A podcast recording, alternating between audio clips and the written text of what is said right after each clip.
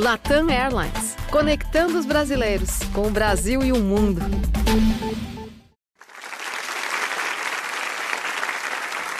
Quando ele desembarcou no Brasil, virou moçambicano, pois em Moçambique, onde tinha nascido, era português de segunda classe.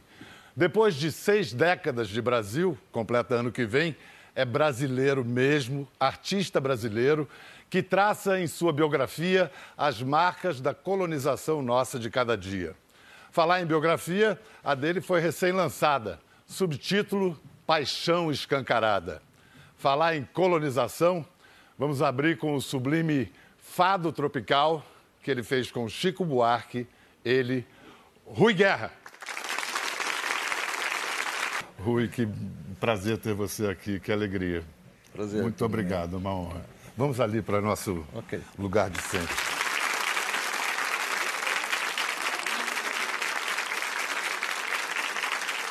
Você lembra as circunstâncias da, da composição dessa, dessa música? Esse poema, letra e música vieram antes, o poema veio depois? Estava dentro do contexto da peça do Calabar, não é? Sim. Então eu não me lembro exatamente nas músicas qual foi a ordem que a gente foi compondo as músicas, né? O Chico compondo e eu escrevendo a letra e trabalhando juntos, né? Eh, Eu tenho eh, o exato momento não, não, não me lembro, mas sei que que na nossa programação do, do- da peça, que era, como era musical, nós queríamos ter um fado. Então havia a ideia de um fado. Só que no princípio ainda não sabíamos muito bem qual seria eh, o tema do fado. Mas como estava inscrito do Calabar, português e traidor, e tal, a gente decidiu fazer uma mistura de- de- de- do Brasil com, com Portugal. Então foi, foi fácil a gente. Eu só me lembro que foi uma, um- uma letra que saiu fácil.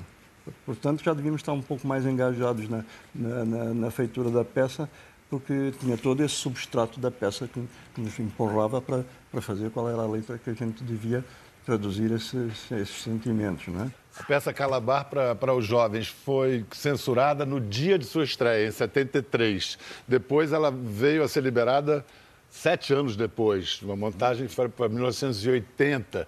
E a nossa equipe resgatou imagens raras no arquivo da Globo da segunda montagem. São algumas imagens de ensaio e uma entrevista com o ator Otton Bastos. Vamos ver.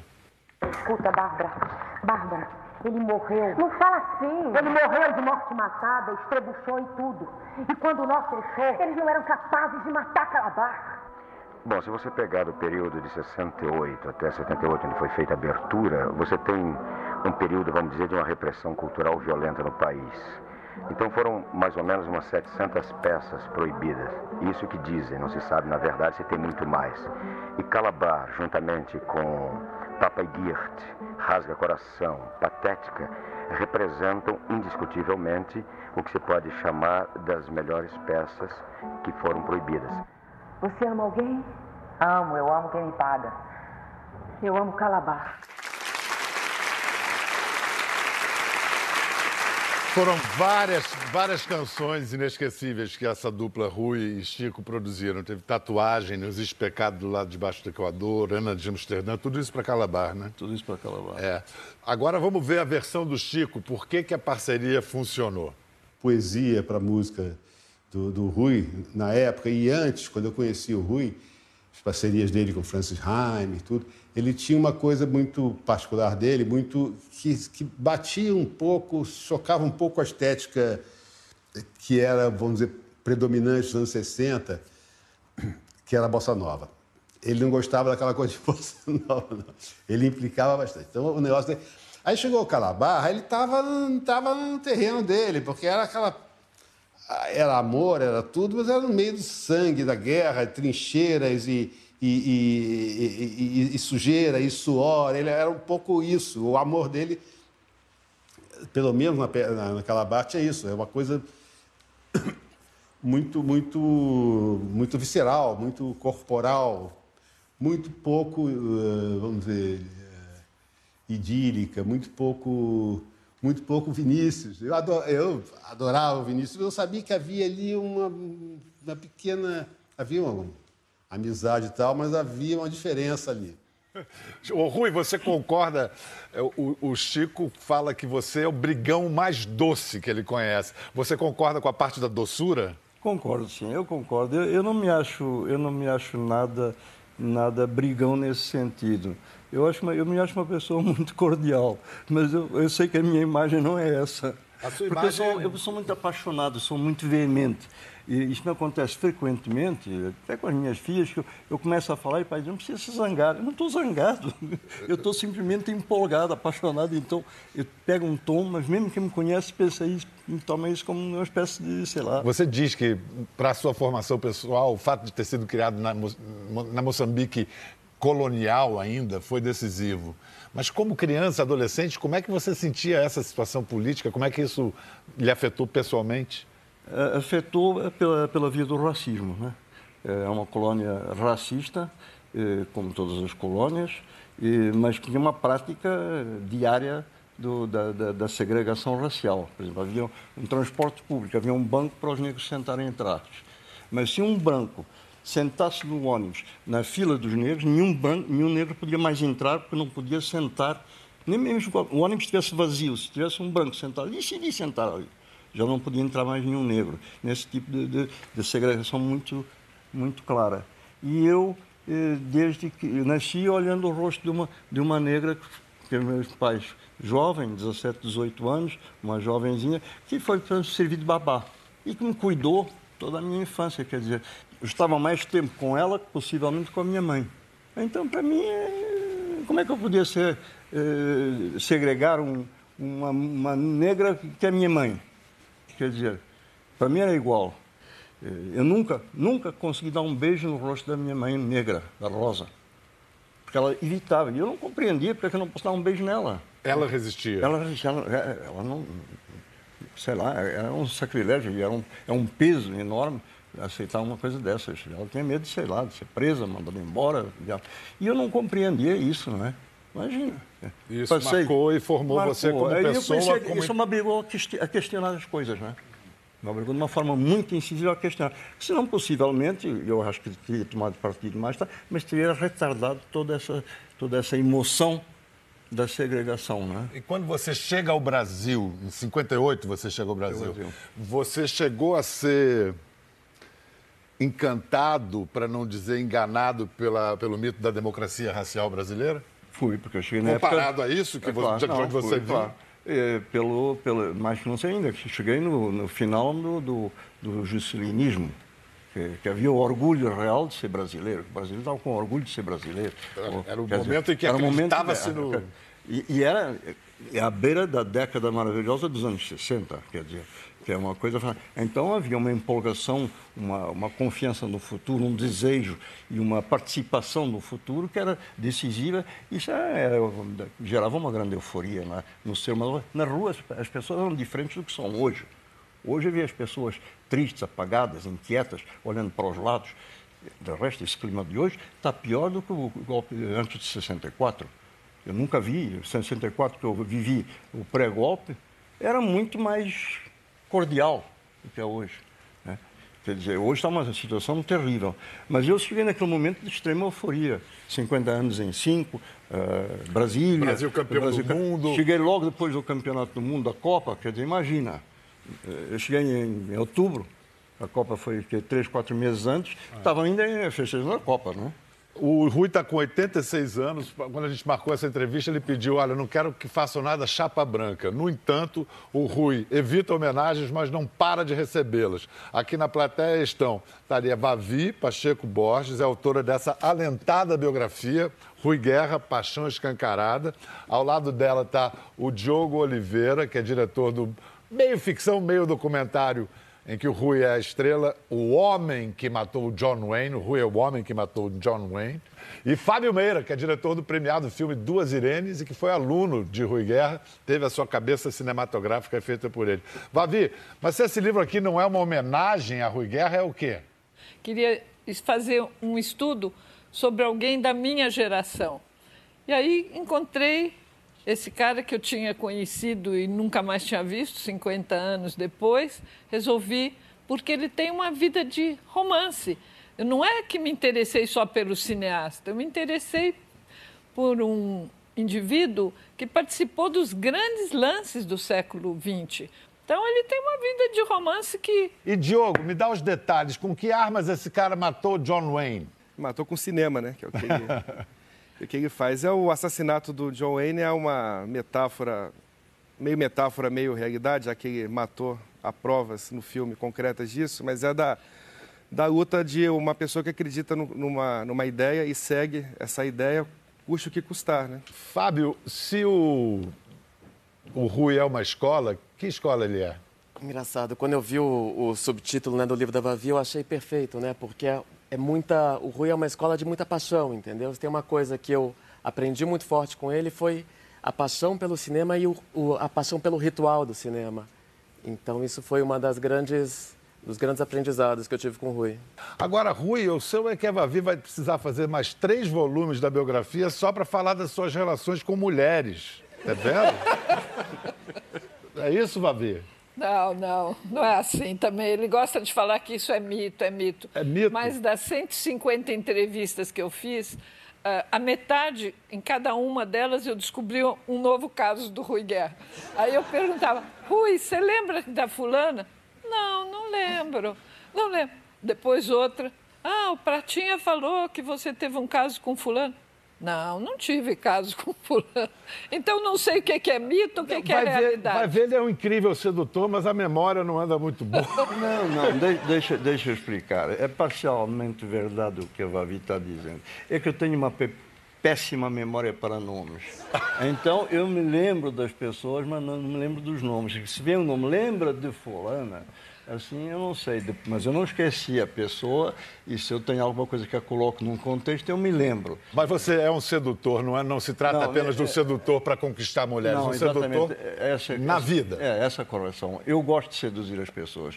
Eu gosto de ser amado, porque eu amo as pessoas. Eu, eu amo as pessoas. Eu sou um cara que, que diz assim, ah, minha filha mais velha, você, pai, você tem mania de ter confiança em todo mundo todo mundo. Depois eles passam para trás, fazem isso, não sei o quê e tal, principalmente de coisa de negócio, dinheiro. Eu digo, mas eu, eu, eu, tenho que acreditar nas pessoas. E é assim, eu acredito até que me deem prova do contrário. Quando dão prova do contrário, eu risco da minha vida e da minha memória. Mas eu gosto das pessoas e acredito nelas. E quero morrer assim, acreditando nas pessoas e sendo passado para trás pela minha confiança. Isso não me importa nada. O que eu soube é que, lendo o, o, a sua biografia, você que nunca foi muito de chorar, você chorou. Eu, ultimamente, estou chorando por qualquer coisa. É uma coisa que me surpreende, mas por qualquer besteira, sabe? Eu nunca, mas assim, se disserem, olha, coitadinha daquela barata, eu tenho horror de barata, não mata, coitadinha, e vem as lágrimas aos olhos. Quer dizer, é, é um desastre. Eu, eu, eu sozinho, e, e, é um horror. Eu já fico com vergonha. Eu que não tenho vergonha de chorar, acho absolutamente normal e desejável até para boa saúde mental, é preciso que a gente exteriorize esse sentimento, dizer quando você gosta de uma pessoa, só que eu tenho outro lado que não é tão social, é que eu também digo às pessoas quando eu não gosto delas e às vezes sem propósito nenhum, está entendendo? Sou capaz de chegar e dizer, ah, não sei o que, eu digo, não, desculpa, eu não gosto de você, não quer conversa, então, agressivo. Ah, mas se eu digo gosto, sou doce. Se eu digo que não gosto, eu sou agressivo. Então, fazer essa, criar essas imagens que os meus amigos, para me, me aceitarem, para eh, ajudarem a, a, passar melhor, dizem que eu sou um, muito agressivo, o agressivo mais doce que tem. Tá bom. E agora chorão? Agora choramos. Chorou, Qualquer certo. coisa. Não falei nada aí, sou capaz de chorar. Olha, a vida e a obra do Rui são imensas. Quem quiser fazer essa viagem pode embarcar na biografia, está tudo aqui.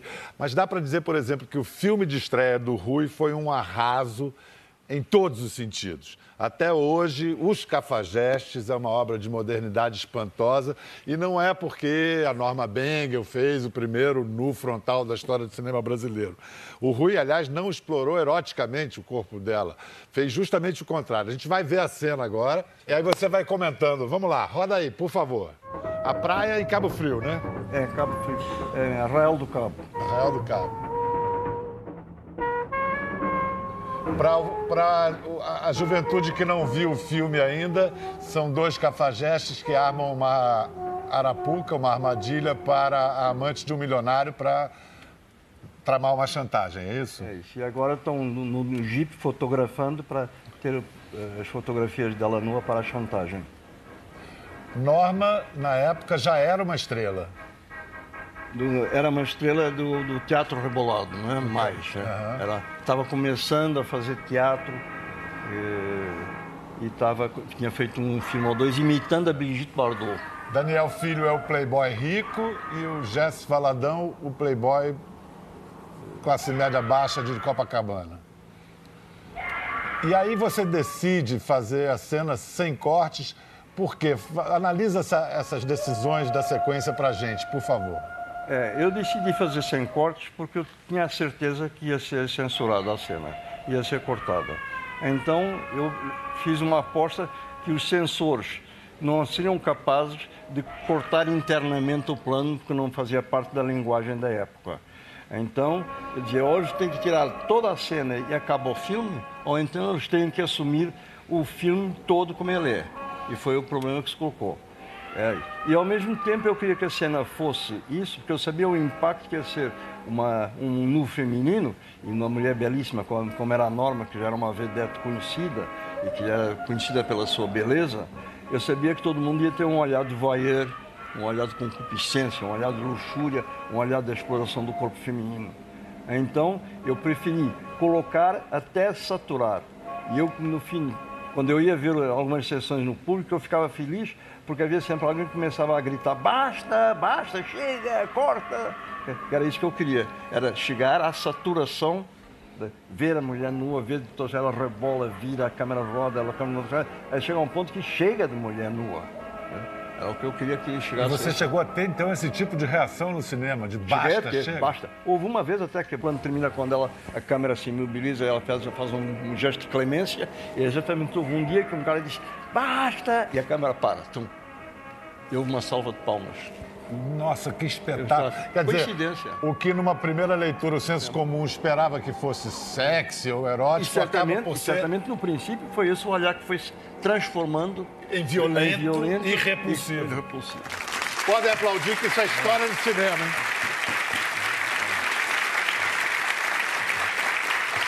Pode aplaudir que isso é história do cinema e não só do cinema brasileiro, do cinema mundial. Você já disse que hoje você não teria coragem de rodar uma cena assim. É porque era menino, primeiro filme, por que não? Não sei.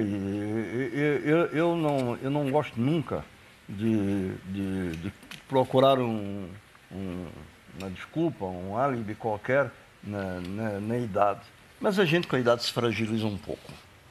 Isso é uma não é só fisicamente, mentalmente a gente se fragiliza um pouco. A gente tem menos coragem, talvez seja um resultado da própria da própria degenerescência do, do físico, que, que, o mental começa a ser um pouco mais medroso, mesmo intelectualmente eu acho. Eu me policio muito isso e quase que me exercito diariamente no ato de ter coragem, porque eu acho que a gente tem que se exercitar todo dia nas convicções profundas que você tem. Em vez de eu ir para para fazer um spa ou ir para fazer ginástica no ginásio, eu me exercito mentalmente. Como uma das coisas que eu, que eu, que eu sei que me exercito, mas já é quase que uma segunda natureza, é o ato de me, de me indignar. A capacidade de indignar e de verbalizar e expor a tua indignação.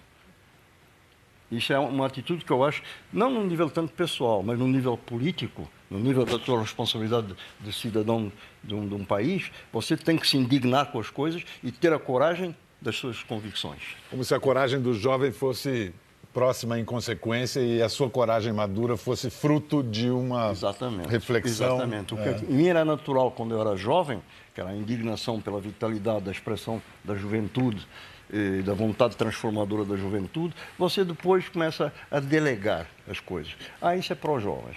Isso já não é da minha idade. Ah, isso já não sou capaz de fazer. Ah, não sei o quê. Não. Eu acho que esse aspecto da juventude você tem sempre ter, e eu acho que a gente pode ter. Então, é, essa capacidade de indignar. Quando você vai fazer um filme hoje, é, eu disse isso, mas eu não acredito muito. Eu sou muito arrogante demais no ato de criar para achar que isso é verdade que eu digo. Eu digo muita mentira, eu digo muita bobagem. Nelson Pereira dos Santos recebeu bem Sim. e o Kaká. E o Leon Hirschman. Já é uma boa percentagem. Uhum. Já é uma boa porcentagem. Não, é que o cinema novo ainda não existia, nem tinha sequer o nome de cinema novo naquela época, quer dizer. Eh, mas havia o, os amigos e eles todos tinham relações entre si e eu era um corpo estranho que, que chegava. Estranho em vários sentidos. Estranho porque não os conhecia. Eh, segundo, era estranho porque vinha de fora.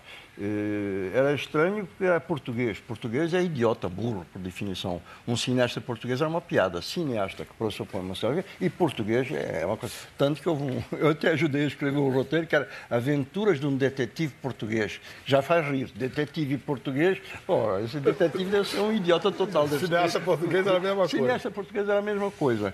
Então, havia uma natural desconfiança nessa relação. Mas acontece que, que, por eu ter estudado na França e por esse pessoal ser todo autodidata, eu tinha mais conhecimento técnico. Né? Então, eles foram me aceitando, assim, de, de, uh, uns abertamente, como Nelson uh, abriu os braços, não tinha nenhuma dessas interferências que eu citei agora, mas havia outros, nem Nelson, nem Kaká, nem Leon, mas havia outros que.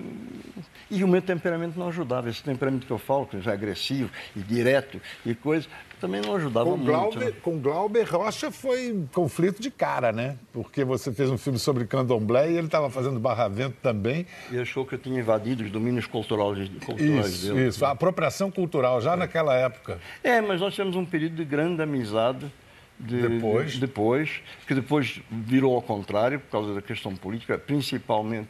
Eh, havia quiprocós e, e diferenças, mas isso em todo o grupo existia, uhum, né? Uhum. Mas, mas eh, não, não se gostavam todos da mesma maneira, né? Havia as nossas preferências internas e havia as nossas. Outros eram aceitos por simpatia e por estarmos unidos numa coisa maior, que era uma visão política e estética do cinema. Isso nos unia, isso era mais forte que todos nós. Então nós não, passávamos tudo que era do pessoal para ter essa visão que era do cinema novo, fazer um cinema com uma nova linguagem, fazer um cinema que abordasse um Brasil que fosse, que a gente achava mais verdadeiro, não ficasse só na trilogia propagandística de mulata, carnaval e futebol. E, todos tínhamos também uma coisa muito forte, que era talvez o que mais unisse, mais do que a característica eh, linguística do cinema, que era muito forte, é que nós tínhamos, queríamos fazer um cinema que procurando uma linguagem que não fosse a linguagem tradicional, importada, estrangeira, que achávamos que essa linguagem não era passível de ser aplicada de uma forma plenamente colocada em cima da cultura brasileira. Nós tínhamos que procurar a cultura do país para descobrir a linguagem que era.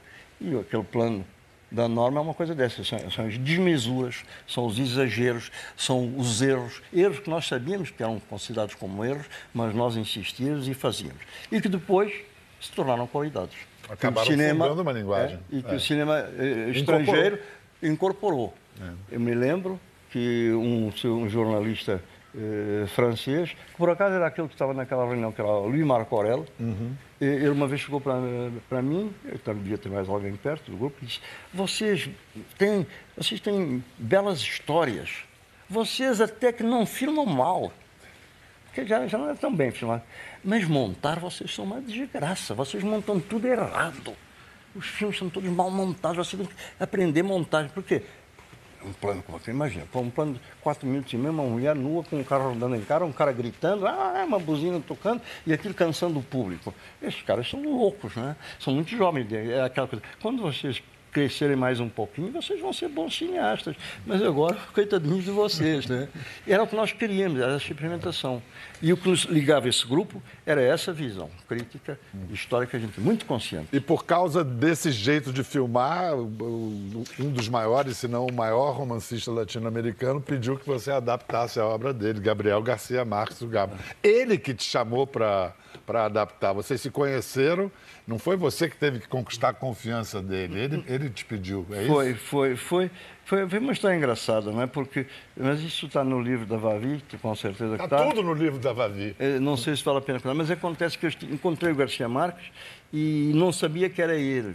E ele disse assim, você fez um, um filme eh, de uma história minha antes de eu ter escrito.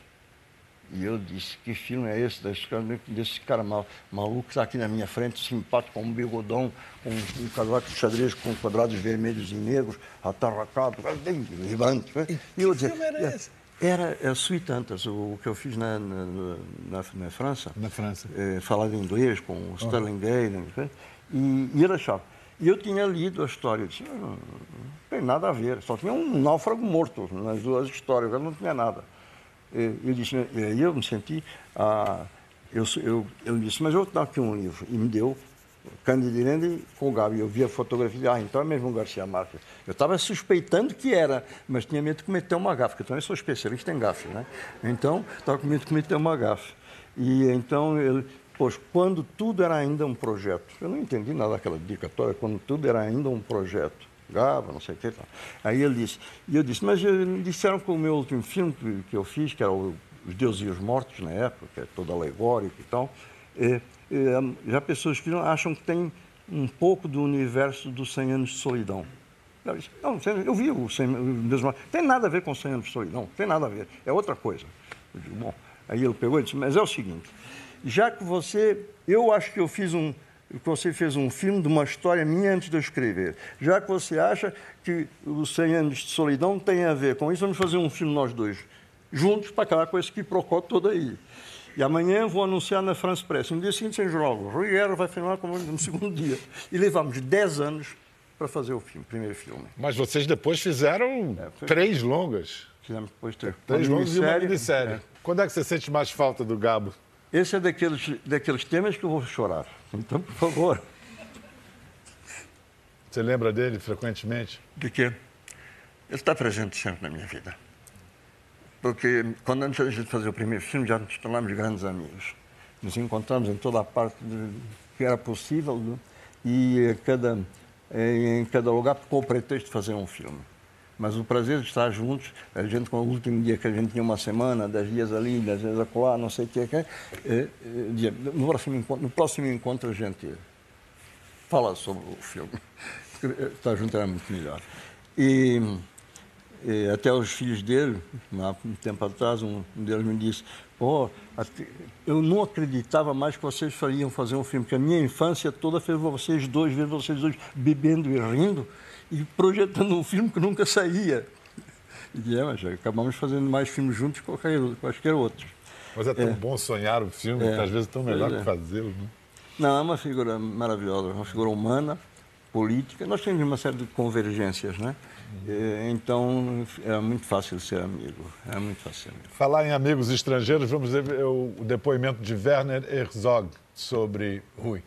I think if there is a vision, you see images uh, that are part of our collective, of our collective dreams, and uh, all of a sudden, Rui uh, awakens images inside of me that are not completely new or completely um, out of this world. They are images that are dormant. They sleep inside of us.